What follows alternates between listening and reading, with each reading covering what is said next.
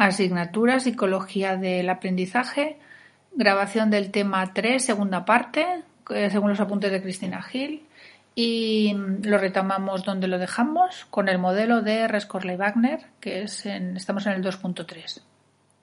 La primera vez que se asocia un estímulo condicionado con un estímulo incondicionado resulta sorprendente, puesto que hasta el momento el estímulo incondicionado no era predicho por ningún elemento y por ello aprendemos algo nuevo sobre la asociación de estímulos condicionados e incondicionados.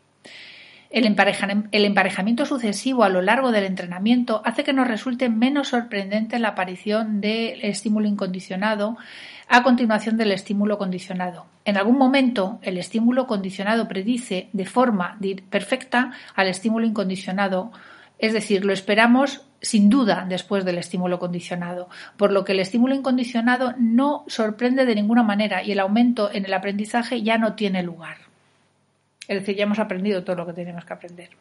Debido a la importancia del concepto de sorpresividad en el proceso del aprendizaje, Rescorla y Wagner propusieron un modelo asociativo para que aprendizaje que sigue eh, para, que para, el aprendizaje que sigue siendo una referencia, es decir, el modelo de estos dos de Rescorla y Wagner sigue activo y vigente. La principal característica es que asume que en un ensayo de condicionamiento del aprendizaje solo tiene lugar si el estímulo incondicionado es sorprendente. Sugieren que la fuerza asociativa entre ambos estímulos, condicionado e incondicionado, aumenta en cada ensayo hasta que el estímulo condicionado predice completamente el incondicionado y éste deja de ser sorprendente punto en el cual dicha fuerza alcanza su máximo posible. Estas variaciones de la fuerza asociativa en cada ensayo dependen de, primero, la saliencia del estímulo condicionado y el incondicionado. Eh, a esto lo vamos a llamar alfa y beta. Estos son constantes durante todo el proceso de aprendizaje. Eh, la saliencia de ambos. Numéricamente se pueden expresar entre un mínimo de 0 y un máximo de 1 para ambos estímulos en caso de que estén presentes. Habitualmente la saliencia del estímulo condicionado toma un valor de 0,5 y la del estímulo incondicionado de 1. Es decir, la saliencia que las vamos a llamar alfa y beta son constantes, siempre van a tener el mismo valor que tomen al principio. Y parece ser que la saliencia del condicionado es 0,5 y la del estímulo incondicionado es 1. Recordar, son valores constantes. Luego está la magnitud del estímulo incondicionado. Aquí le vamos a llamar lambda, el, símbolo lambda. Tras el estímulo condicionado en un ensayo de condicionamiento, puede tener lugar la aparición de un estímulo incondicionado, en cuyo caso el valor de lambda sería 1. O no tener lugar en absoluto el estímulo incondicionado, en cuyo caso el valor de lambda sería 0. Recordar que estamos hablando que lambda es la magnitud del estímulo incondicionado, con lo cual es lógico que si aparece sería 1 y si no aparece sería 0. Y luego vamos a encontrar en las fórmulas que vamos a ver algo que se llama la fuerza asociativa. Es decir, que la asociación entre estímulos, el condicionado y el incondicionado, eh, ha adquirido hasta el ensayo anterior del condicionamiento. Y esto se va a llamar eh, Vn-1.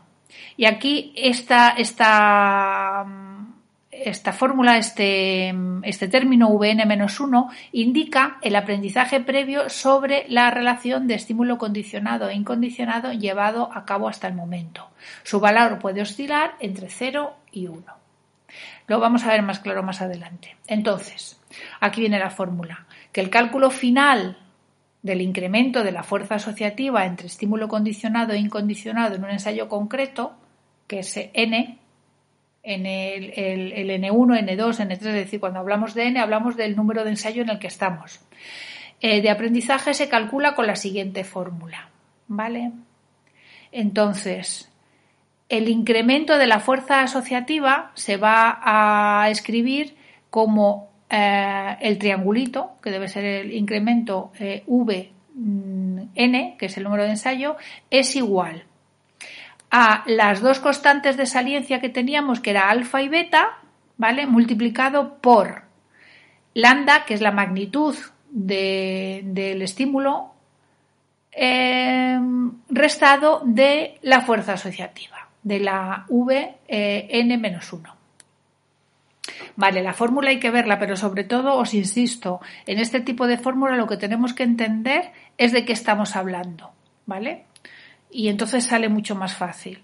Este incremento de la fuerza asociativa, ¿vale? Que es lo que estamos hablando, es la fórmula de A, el, el triangulito este con la V. Este incremento de la fuerza asociativa en un, determinado aprendizaje es directamente proporcional a la saliencia de ambos estímulos, que eran eh, el alfa y el beta, y depende de la diferencia entre el máximo de aprendizaje adquirible, que es lambda, y la fuerza de la asociación hasta el ensayo anterior, que es vn-1. Entonces, el resultado puede oscilar dependiendo de las condiciones y de lo que vayamos poniendo en la fórmula entre valores de menos 1 a 1. en esta fórmula el término eh, lambda menos vn menos 1, es decir, la última parte de la fórmula, el término este, denota, es donde vamos a ver, la sorpresividad del estímulo incondicionado. ¿Por qué? Porque lambda indica si el estímulo incondicionado está presente y en qué magnitud. Recordar que lambda lo hemos definido antes como la magnitud del estímulo incondicionado, con lo cual puede, puede, puede estar o no estar, y ahí, de ahí su magnitud. Entonces, eh, y la V n-1, ¿a qué se refiere? Aquí estamos hablando del aprendizaje, es decir, describe en qué medida el estímulo condicionado predice el incondicionado. La diferencia entre los términos es la diferencia entre lo que podemos llegar a aprender sobre la asociación entre ambos estímulos y lo que hemos aprendido hasta ahora, es decir, lo sorprendente que resulta la aparición del estímulo incondicionado. Cuanto mayor sea eh, la V n-1 en el, el estímulo condicionado, se convierte en un mejor predictor del incondicionado. Es decir, la diferencia entre lambda y la V n-1 va siendo cada vez menor hasta que al final no ocurren más cambios. ¿Vale? Es decir, cada vez nos sorprende menos hasta que llega un momento en que el estímulo condicionado predice completamente el estímulo, incondicionado y ya a partir de ahí no van a ocurrir más cambios, porque ya han ocurrido todos los que pueden ocurrir, entonces ninguna variación va a afectar. Entonces, la fuerza, la fuerza asociativa neta, la V, en un ensayo determinado se calcula sumando la fuerza asociativa adquirida en el entrenamiento hasta el ensayo anterior y el incremento de la misma en el ensayo actual. Es decir, la V es eh, la, V, que es la fuerza asociativa neta, va a ser V eh, n-1 más la, eh, el incremento de la misma en el ensayo actual.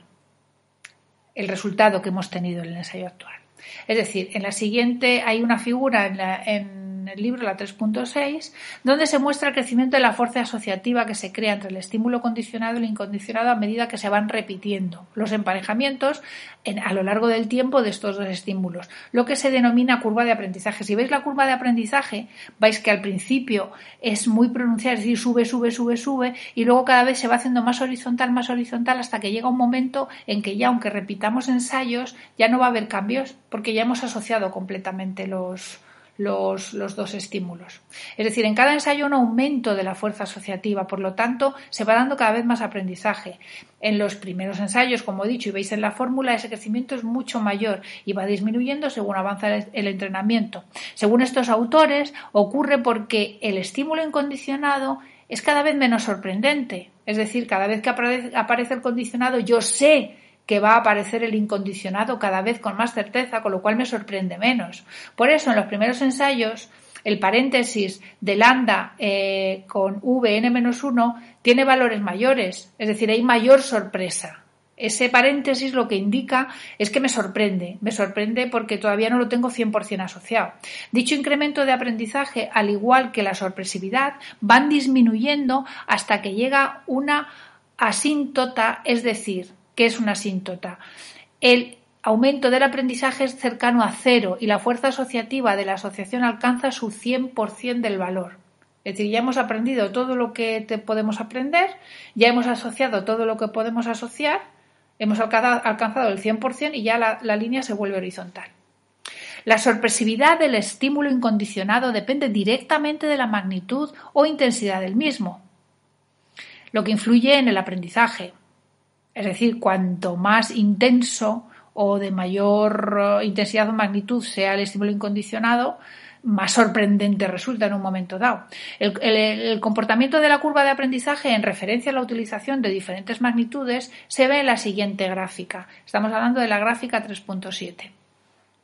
Donde, donde, utilizar dos magnitudes distintas de un estímulo incondicionado da lugar a curvas de aprendizaje que se comportan de manera distinta. Es decir, cuando la intensidad es mayor, es decir, lambda es mayor eh, mm, y, más alta es la, asíntota eh, que puede alcanzar en el aprendizaje. Más alta es la asíntota que se puede alcanzar en el aprendizaje. Es decir, a mayor saliencia intensidad, de, intensidad del, del estímulo incondicionado, mayor aprendizaje se puede obtener. Se ve muy claro en la curva, lo miráis. Entonces, también la saliencia del estímulo condicionado eh, alfa puede modificar la cantidad de aprendizaje de un ensayo, ya que se multiplica por el factor de sorpresividad.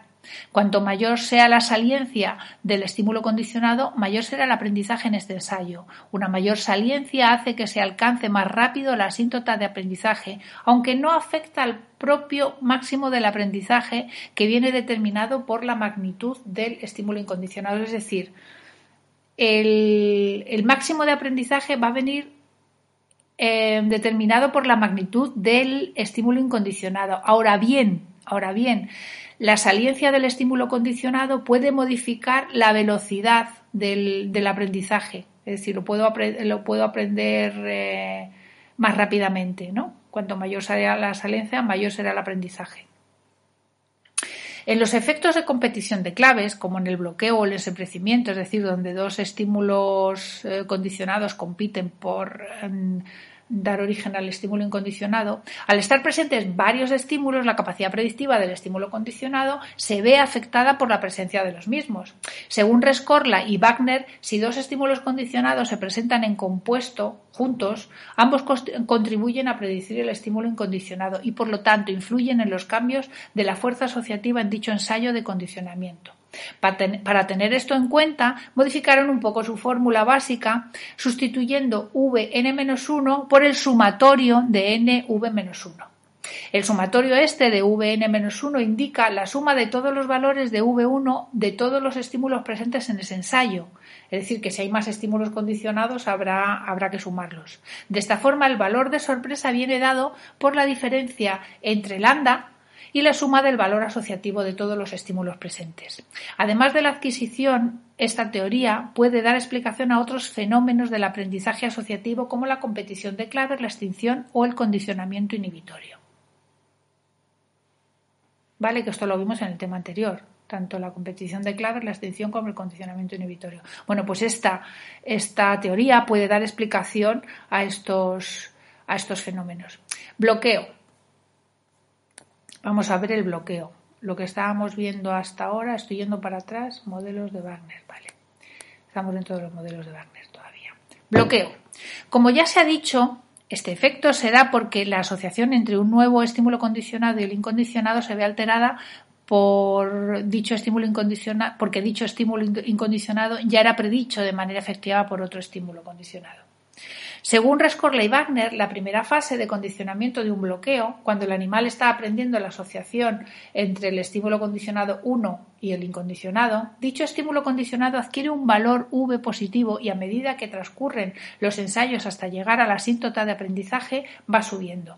Este, suponiendo que utilizásemos un estímulo incondicionado que tuviese un valor lambda de 1, al final de la primera fase de condicionamiento, el valor asociativo de V con el estímulo incondicionado sería cercano a 1.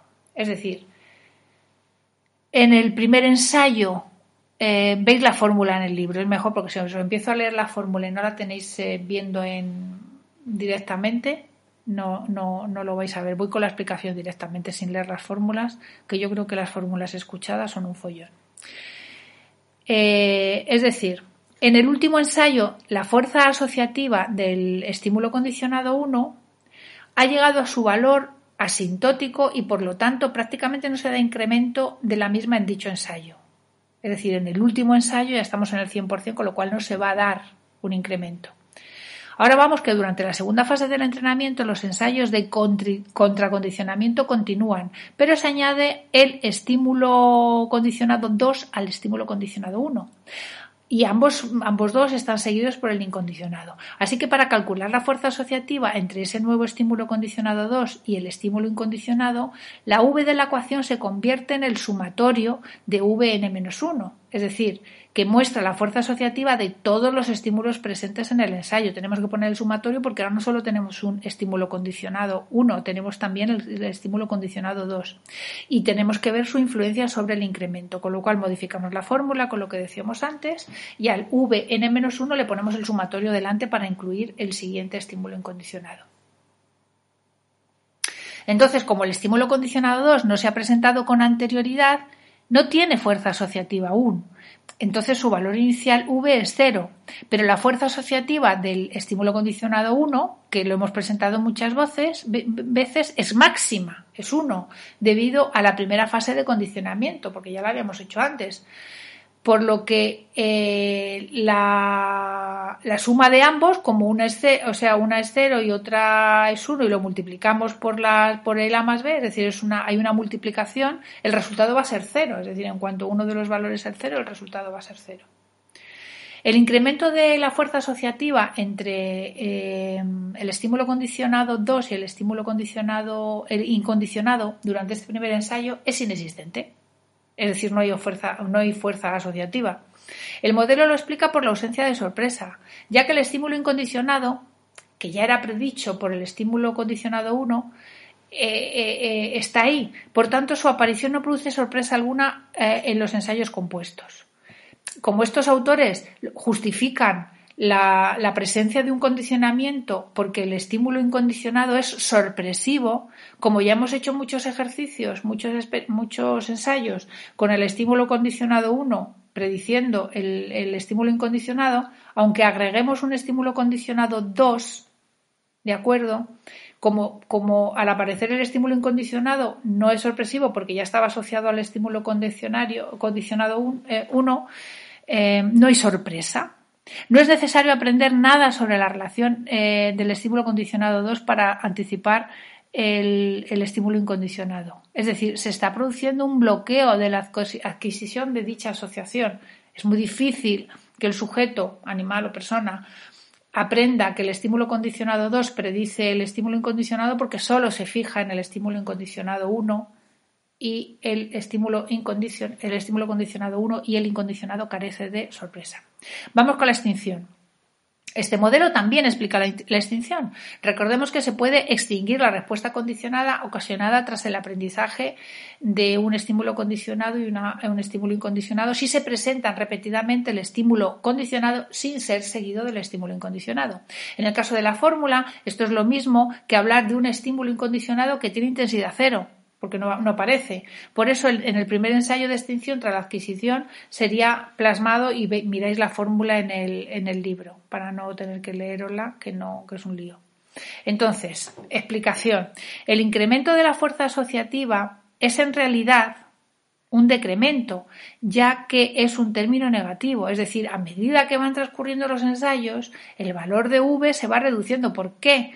Porque cada vez que presento el estímulo condicionado no aparece el incondicionado, con lo cual se va reduciendo cada vez más hasta que al final no hay más sorpresa, es decir, el término eh, lambda menos v se acerca a cero y la asíntota se acerca a cero. Aquí lo tenéis en la, en la gráfica figura 3.9 donde se ve la curva de desaprendizaje que es justo al contrario de la otra. Desde el máximo, que es 1, se va bajando cada vez más en el número de ensayos hasta llegar al cero. Es decir, el modelo se apoya formalmente en la idea de que la excitación o la inhibición son elementos, son extremos contrarios de un continuo. Por tanto, la extinción consiste en un desaprendizaje según este modelo. Este enfoque no es correcto porque no se ajusta a lo que se conoce como realmente como extinción. Es decir, que mm, esto que expresa este modelo según esta fórmula hoy en día parece ser que este enfoque no es del todo correcto. Vamos ahora con la inhibición condicionada. Este fenómeno, en este fenómeno, un eh, eh, eh, estímulo condicionado predice la ausencia de la aparición posterior del estímulo incondicionado. En este caso, durante la fase de entrenamiento, un estímulo condicionado 1 es emparejado con un estímulo incondicionado hasta llegar a la asíntota de aprendizaje completa, es decir, V igual a 1. Y en la segunda fase, ese mismo estímulo se empareja con eh, el estímulo condicionado que va a convertirse en inhibitorio, el estímulo condicionado 2, siendo ambos seguidos de la ausencia del estímulo incondicionado. Esto indica, y también veis la fórmula en el libro, ¿vale? Esto indica que la fuerza asociativa del estímulo condicionado 1 irá decreciendo a medida que aumenten los ensayos en, este, de, esta, de esta asociación de estímulos hasta llegar a cero.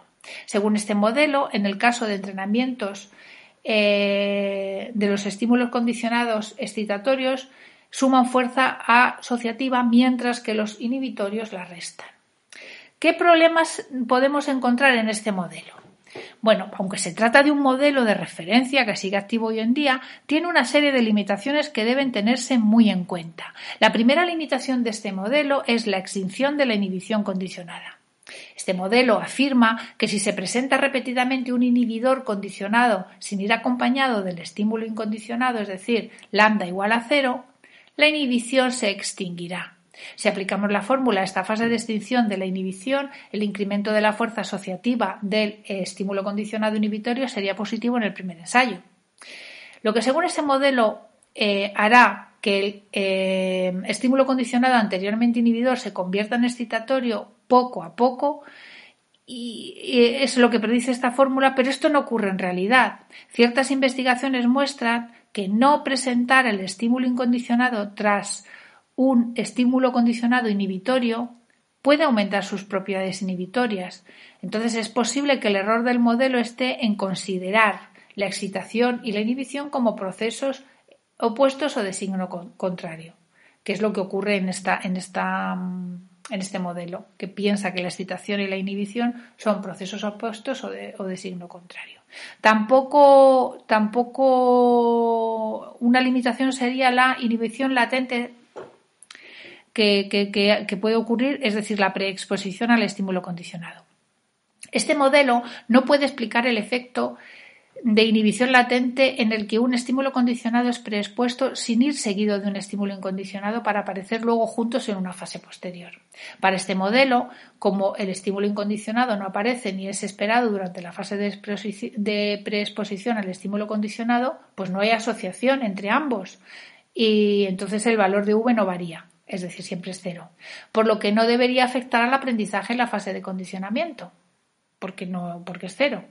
Entonces, durante la fase de, preexposición al estímulo condicionado, pues el valor de, esto sería cero, no existe asociación. Entonces, en el primer ensayo de condicionamiento tras la preexposición, según este modelo, eh, em, sí que, sí que, sí que seguiría funcionando exactamente igual, es decir, habría mucha sorpresa con el efecto incondicionado. Sin embargo, los datos muestran que el aprendizaje de dicho condicionamiento se va a ver retrasado. ¿Por qué? Porque había una preexposición previa, y esto lo hemos visto cuando vimos la preexposición al estímulo condicionado, y entonces el modelo no se va a comportar como el modelo predice porque, porque nos hemos habituado a ese estímulo condicionado y va a costar más trabajo eh, asociarlo al estímulo incondicionado.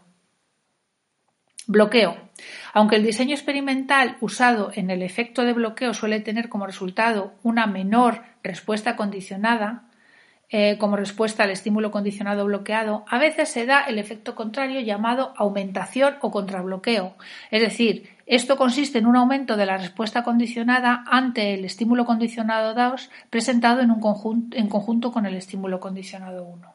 Aquí el modelo de Rescorla-Wagner no puede dar una explicación satisfactoria a este fenómeno, ya que predice que la aparición del eh, estímulo condicionado 2 no produce ninguna sorpresa en los ensayos compuestos, ya que el estímulo incondicionado era predicho con mucha efectividad por el estímulo condicionado 1 y por lo tanto no se aprende nada en relación al estímulo condicionado 2 con el incondicionado, porque no hay, no hay mm, sorpresa.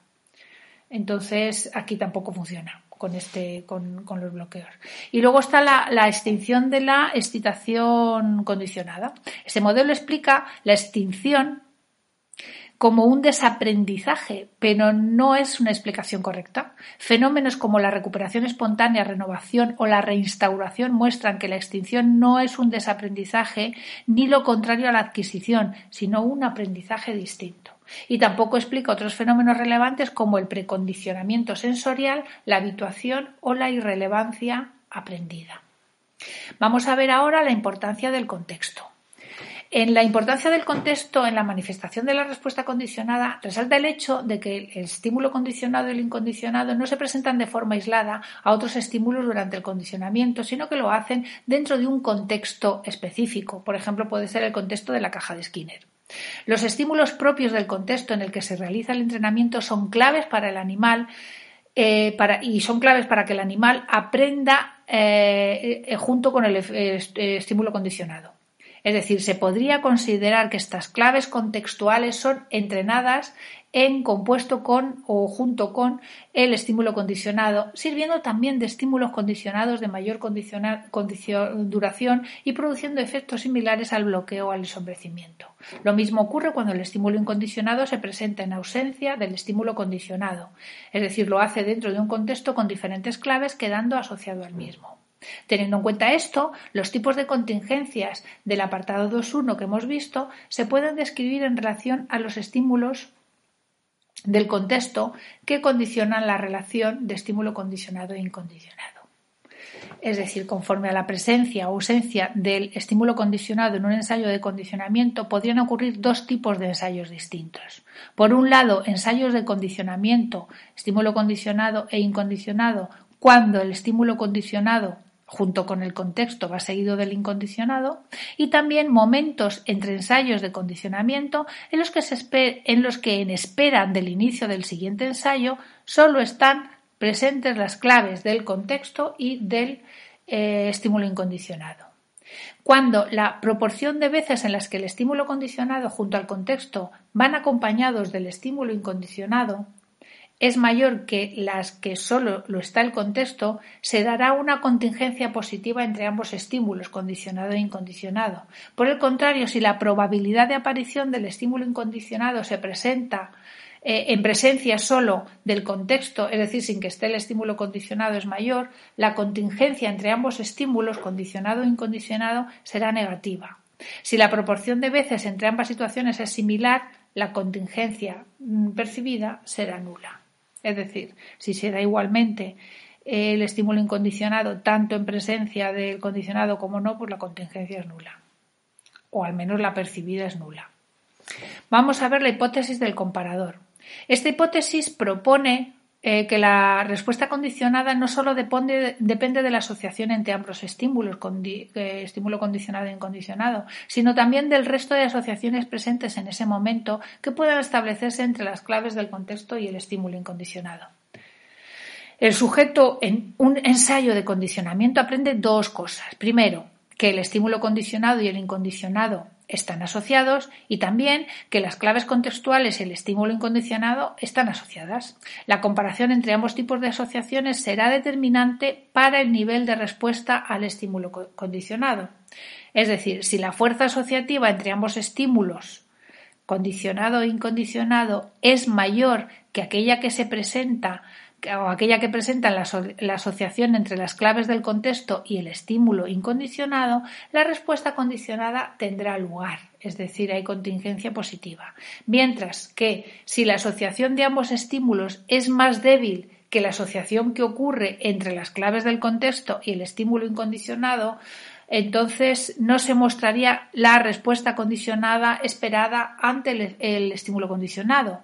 Esto ocurre porque el animal percibe como mayor la probabilidad del estímulo incondicionado en presencia del contexto y no del estímulo condicionado. Y aquí encontramos con una contingencia negativa.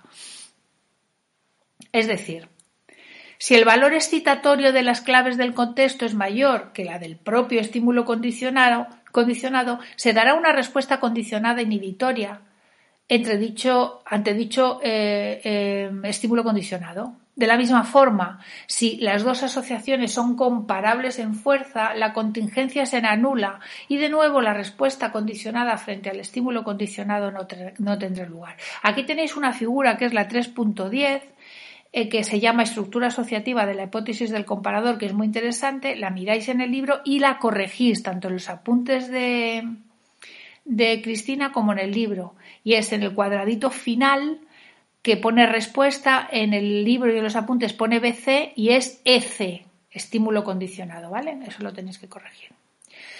Entonces, esta hipótesis lo que asume es que el animal puede aprender tres tipos de asociaciones durante el condicionamiento y mirando el esquema lo veis muy, muy claro. Es decir, podemos asociar el estímulo condicionado con el incondicionado, pero también podemos asociar las claves del contexto y el estímulo condicionado y también las claves del contexto y el estímulo incondicionado. ¿Vale? Tres tipos de. Eh, de asociaciones durante el condicionamiento. Cuando se presenta el estímulo condicional, eh, el condicionado, este activa dos tipos de representaciones del estímulo incondicionado. Por un lado, eh, representaciones directas, es decir, tras aparecer el estímulo condicionado, e indirectas, por las asociaciones creadas con el contexto, tanto con el estímulo condicionado como con el incondicionado. La comparación entre estas asociaciones directas e indirectas será lo que determine la intensidad de la respuesta condicionada y su carácter excitatorio o inhibitorio. Esta teoría tiene dos premisas a destacar. Primero, no existen las asociaciones inhibitorias.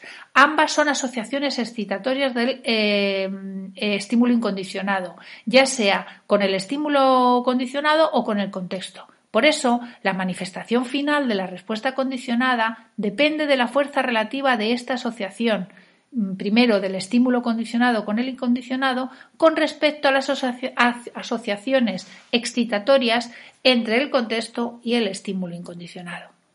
Y por otro lado, la comparación entre estas asociaciones excitatorias que se forman durante el condicionamiento determinan la manifestación de la respuesta condicionada, pero no el aprendizaje.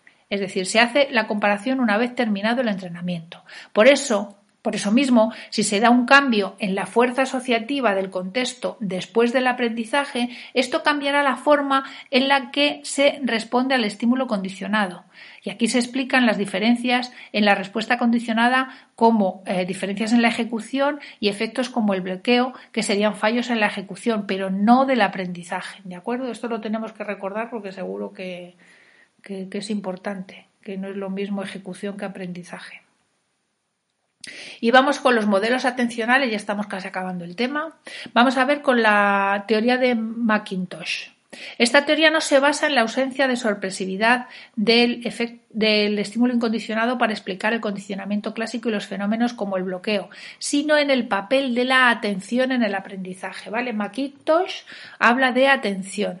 Los anteriores eh, eh, recorda, hablaba de, de, sorpresividad. Ahora vamos con la atención. Macintosh y Turner, o Turner, hicieron el siguiente experimento. Primero, presentaron a dos grupos, experimental y control, un sonido seguido de una descarga eléctrica en la primera fase. En la segunda fase se llevó a cabo el bloqueo en el grupo experimental, presentando dicho sonido con una luz novedosa, seguido el compuesto de la descarga. Y en la fase 3 a ambos grupos se les presenta el compuesto luz más sonido seguidos de una descarga de mayor duración. Los resultados mostraron que en la fase 3 el grupo de control aprende que cuando la luz está presente la intensidad de la descarga aumenta. En cambio, el grupo experimental aprende en la fase 2 que la luz es redundante que no es necesaria para predecir la descarga y dejan de prestarle atención, lo que hace que no aprendan nada de dicho estímulo condicionado durante la fase 3. Este modelo muestra que dicho efecto se debe al hecho de que los animales ignoran los estímulos predictores redundantes en contra de la teoría de Rescorla y Wagner, que lo explicaba con la falta de sorpresividad. La teoría de Macintosh tiene como base la idea de que la atención que se presta a un estímulo condicionado depende de lo efectivo que sea dicho estímulo condicionado prediciendo el incondicionado. Cuanto mejor predictor sea, mayor atención le voy a prestar. También depende dicha atención del resto de los estímulos condicionados, como ocurre en el caso del bloqueo. Si nuestro estímulo condicionado no es mejor predictor del estímulo incondicionado que los demás estímulos condicionados, le prestaremos menos o ninguna atención. Por lo tanto, la atención aumentaría en los ensayos en los que el estímulo condicionado es un buen predictor del estímulo incondicionado y disminuye en aquellos en los que no lo es tanto. Esta teoría atencional puede explicar algunos efectos para los que el modelo de Rescorla-Wagner no es capaz de ajustarse al comportamiento real mostrado por los sujetos, como en el caso de la inhibición latente. Macintosh explica este efecto basándose en la falta de atención al estímulo condicionado irrelevante durante la preexposición. Como hemos dejado de prestar la atención al estímulo condicionado en la fase que no predice el incondicionado, nuestro aprendizaje de asociación estímulo condicionado, estímulo incondicionado será más lento. Y luego está la teoría de Pierce and Hall. Esta teoría atencional también afirma que en un contexto de aprendizaje no deberíamos malgastar recursos prestando atención a estímulos que conocemos bien, pero sin embargo sí debemos prestar atención a aquellos que todavía no controlamos con seguridad. Es un poco la explicación contraria a la de McIntosh. Según esta teoría, prestaremos cada vez menos atención a un estímulo condicionado en la medida en que con cada ensayo de condicionamiento se convierta en mejor predictor del estímulo incondicionado. Si tras el estímulo, si el estímulo incondicionado tras el estímulo condicionado no resulta sorprendente, prestamos menos atención a dicho estímulo condicionado en el siguiente ensayo. Si nos resulta sorprendente, nuestra atención aumentará. Ambos autores aportan datos empíricos que apoyan sus teorías. Y vamos con otras teorías. Hay numerosas teorías que tratan de explicar el condicionamiento clásico desde distintos puntos de vista. Una de las más completas es el modelo SOP, SOP de Wagner y sus versiones posteriores. Este modelo extiende la teoría de Rescorla-Wagner teniendo en cuenta marcos de referencia como la relación entre la memoria a corto y largo plazo y el aprendizaje. Wagner sugiere que un estímulo sorprendente tiene mejor procesamiento en nuestra memoria a corto plazo y por lo tanto mayor probabilidad de mantenerse en nuestra memoria a largo plazo. Dentro de nuestro sistema de procesamiento de la información, un estímulo nos resulta sorprendente si no está presente eh, en nuestra memoria a corto plazo. Por tanto, el aprendizaje depende de que el estímulo incondicionado sea sorprendente, pero la sorpresa se ve reducida si el estímulo ya está activado en nuestra memoria a corto plazo cuando se presenta físicamente. El modelo SOP presenta o SOP presenta el condicionamiento utilizando nodos y redes neuronales, herramientas propias del conexionismo. Wagner asume que el condicionamiento da lugar a una asociación entre la representación, que es denominada nodo, del estímulo condicionado y la del estímulo incondicionado. Las asociaciones entre nodos se conocen como conexiones. Los nodos de estímulo condicionado e incondicionado se activan cuando los estímulos reales lo hacen y ocurre a dos niveles distintos de intensidad. El A1, que es el estado en el que el nivel de activación es alto y la atención que se presta al estímulo también lo es, esto es un estado inicial. El nodo solo puede mantenerse en A1 un breve intervalo de tiempo y es necesaria la presencia real del estímulo para su activación. Y luego, por otro lado, está el A2, que es el primer, el primer, estado decae a este, con un menor nivel de activación relacionado con una atención más periférica y menos focalizada. El, el, nodo puede mantenerse en este estado un largo periodo de tiempo hasta volver a un estado de inactivación. El modelo describe que la asociación entre dos nodos, los correspondientes al estímulo condicionado y al incondicionado, solo tendrá lugar si ambos están activados, es decir, en el estado A1 eh, en el estado A1, es decir, en el estado de activación, ya que ambos deben coincidir en la memoria a corto plazo. La coincidencia de ambos nodos en A1, ensayo tras ensayo, hace que la asociación entre ambos sea cada vez más fuerte. Una vez que están asociados, la activación del que representa al estímulo condicionado tendrá como consecuencia la activación del nodo del estímulo incondicionado, pero no en su máximo nivel, sino en estado A2, es decir, en un estado de menor eh, atención, más periférica y menos, eh, y menos focalizada. El nodo, el nodo del estímulo incondicionado solo se activaría en estado A1 ante la presencia real de dicho estímulo incondicionado. Y aquí se acaba el tema 3, que es un tema muy denso que tenemos que mirar despacito para aprendernos todas las fórmulas que hay, sobre todo para entenderlas. creo que si pensamos tampoco son tan complicadas. Y nada, gracias por vuestra atención. Hasta un próximo tema. Será el tema 4.